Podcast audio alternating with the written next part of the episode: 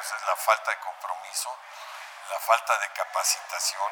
Desgraciadamente el mundo latino no se distingue porque las personas quieran invertir en su negocio.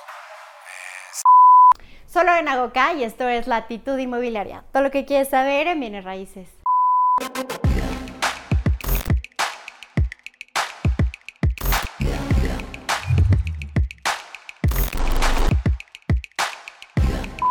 Hello, como lo pueden ver en el título de este video, hoy vamos a platicar acerca de los errores que más se cometen al invertir y lo mejor de todo es que tenemos la perspectiva de otros expertos que obviamente van a alimentar y van a nutrir esta conversación. Entre ellos está Sergio Felgueres, un expertazo en el tema, es el presidente de Remax México con más de 2.000 agentes en Remax y más de 100 franquicias en todo el país. Pedro Trueba, un consultor inmobiliario, expresidente de la Asociación Mexicana de Profesionales Inmobiliarios a nivel nacional y también ganó la medalla al mérito inmobiliario, entonces una persona con toda la autoridad. También está Jorge Cerratos del podcast Sinergéticos, que seguramente muchos de ustedes ya lo conocen. Y por último, pero no menos importante, mi querido Jorge Morquecho, The Million Dollar Broker, quien nos va a dar también su opinión acerca de este tema. ¿Cuáles son los errores más comunes que cometen al invertir? Los errores más comunes que comete el inversor que no conoce al desarrollador. Ese es un, ese es un tema. Es una muy buena pregunta, Loren, porque eh, pasa, y nos ha pasado mucho en varias ocasiones en, en Guadalajara, por ejemplo, que el, inversor no identifica o no investiga al desarrollador. Entonces, son tres partes. ¿Estamos de acuerdo? El comercializador, el inversor y el desarrollador. El inversor, desafortunadamente, a veces no conoce al intermediario que le vende un producto de un desarrollador y el desarrollador desafortunadamente a veces es pequeño y ese desarrollador eh, no termina en tiempo y forma y el proyecto se queda estancado, entonces se vuelve una reacción en cadena problemática y termina no entregándole al inversor. Entonces, esa es una problemática que deberíamos de, de controlar un poco mejor como, como comercializadores, en el cual hay que hacer una investigación al desarrollador. Si es un desarrollador pequeño, si trae el capital para terminar ese proyecto, para que no caiga en un proyecto estancado. El primer error es no asesorarte con un agente inmobiliario. Yo creo que mucha gente piensa que eh, invertir en una casa es algo muy sencillo, cuando realmente estás dejando todo tu patrimonio en algún lugar. Entonces, al igual que cuando tú vas a invertir en la bolsa, por ejemplo, tú te asesoras de un, de un asesor financiero, debes de asesorarte de un asesor este, inmobiliario, porque a final de cuentas son ellos quienes saben y quienes hacen transacciones durante pues, están capacitados y es indispensable siempre ir de la mano con alguien que sabe lo que está haciendo. Perfecto. El no preguntar, el no investigar, el dejarte llevar por una emoción, el creer que porque alguien más lo hizo, yo también lo puedo hacer. Si él lo hizo, yo, yo también me voy a hacer rico porque hoy te hablamos un momento de las redes sociales. Sabes que hay mucha gente comunicando en redes sociales el tema del inmobiliario y no es ningún secreto que el camino más seguro y certero para hacerte millonario es en bienes raíces. Entonces, la gente de pronto cree que todos lo pueden hacer. Y claro que lo pueden hacer, pero hay una fase previa que es de análisis, de investigación, de aprendizaje, de conocer, de empezar del... No, no puedes empezar en el número 10, empezar en el número 1. Creo que ese es el error más grande al invertir, el pensar que otro más lo hizo, yo lo voy a hacer, el llevarme por emociones y el no investigar. ¿sí? ¿Qué desarrollador ya lo hizo anteriormente? ¿Con quién voy a vender?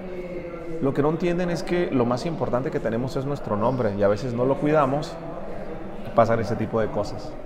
Bueno, yo creo que los errores más comunes que veo en los asesores inmobiliarios es la falta de compromiso, la falta de capacitación. Desgraciadamente, el mundo latino no se distingue porque las personas quieran invertir en su negocio, entiendan que deben ser empresarios de su propio negocio, que de ellos depende su futuro, que no depende de nadie más y que por lo tanto eh, tienen que abarcar toda la gama de posibilidades que hay hoy en día para capacitarse, para tecnologizarse, para mejorar como personas y para poder ser referentes en el medio inmobiliario, para trabajar en su marca propia, por ejemplo. Y creo que ahí hay una gran oportunidad y esos son los errores que han tenido los asesores que no se integran a este mundo que es tan rentable, vuelvo a repetir. Como podemos escuchar cada una de las perspectivas que tienen, me encanta que en algunas, eh, pues algunos coinciden y en algunas otras no porque pues al final cada quien va contando de las experiencias que va teniendo de sus propias inversiones y de las inversiones que ha visto de clientes o de sus empresas. Yo también les quiero dar mi perspectiva acerca de cuáles son los errores más comunes que se cometen al invertir, que por supuesto tienen que ver muchísimo y es nutriendo de lo que ya dijeron para no repetirlo. Eh, acerca de cómo hacer mejores inversiones. Y lo primero que tenemos que entender es que las inversiones, su objetivo es hacer crecer nuestro patrimonio. Y muchas veces las personas malinterpretan que entonces el objetivo es comprarlo lo más barato posible. Por supuesto que tiene que ser a un precio que esté, sea competitivo, porque si no, pues si compras caro después va a ser una muy mala inversión. Pero más que lo barato del principio, y quitémonos esta idea de no comprar lo más barato, es lo mejor que en un futuro nos dé los mejores rendimientos. De nada sirve que hoy compres algo muy barato si esté en una mala zona, si sea un mal proyecto o si tiene peor aún problemas legales o algún tipo de problema, eh, no sé, que al lado vaya a haber un proyecto que vaya a afectar a tu desarrollo o a tu inversión lo que tienes que ver es la proyección futura. Sí hacer una muy buena inversión competitiva, pero cómo va a crecer esta inversión a lo largo del tiempo. Es mejor que te salga a una inversión más alta, pero sabes que va a ser mucho más alto el resultado en esa proyección. Entonces, hacer ese análisis se me hace vital. Y en vez de estar comprando estos terrenitos de que das mensualidades súper chiquitas, a lo mejor ahorrar un poquito más o sacar un financiamiento y hacer una inversión a lo mejor un poquito más choncha, que puede darnos un poquito más de dinero y, y, a lo mejor también de miedo, pero que en un futuro nos va a dar más. Datos básicos que tenemos que tomar en cuenta. Me preguntan mucho del tema de rentabilidad, que no digo que no sea importante, pero yo creo que es mucho más importante tener en cuenta la plusvalía.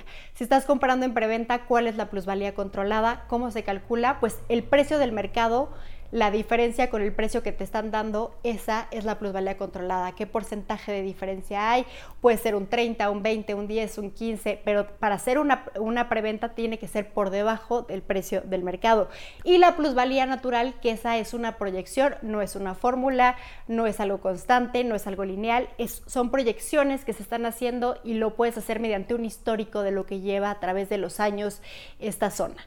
Esos son los aspectos en los que debes de fijarte y que la mayoría de los inversionistas que yo veo, sobre todo novatos, no hacen esa chamba y es súper importante tenerla en cuenta para saber que estás haciendo una buena inversión y no solamente una compra. Espero que te haya gustado esta dinámica de aprender de otros expertos y también dando mi opinión, pero también te quiero leer a ti. Sé que tienes muy buenos consejos y que seguramente has hecho inversiones buenas, malas, regulares y que al final del día eso nutre la conversación. Nos vemos en un próximo video.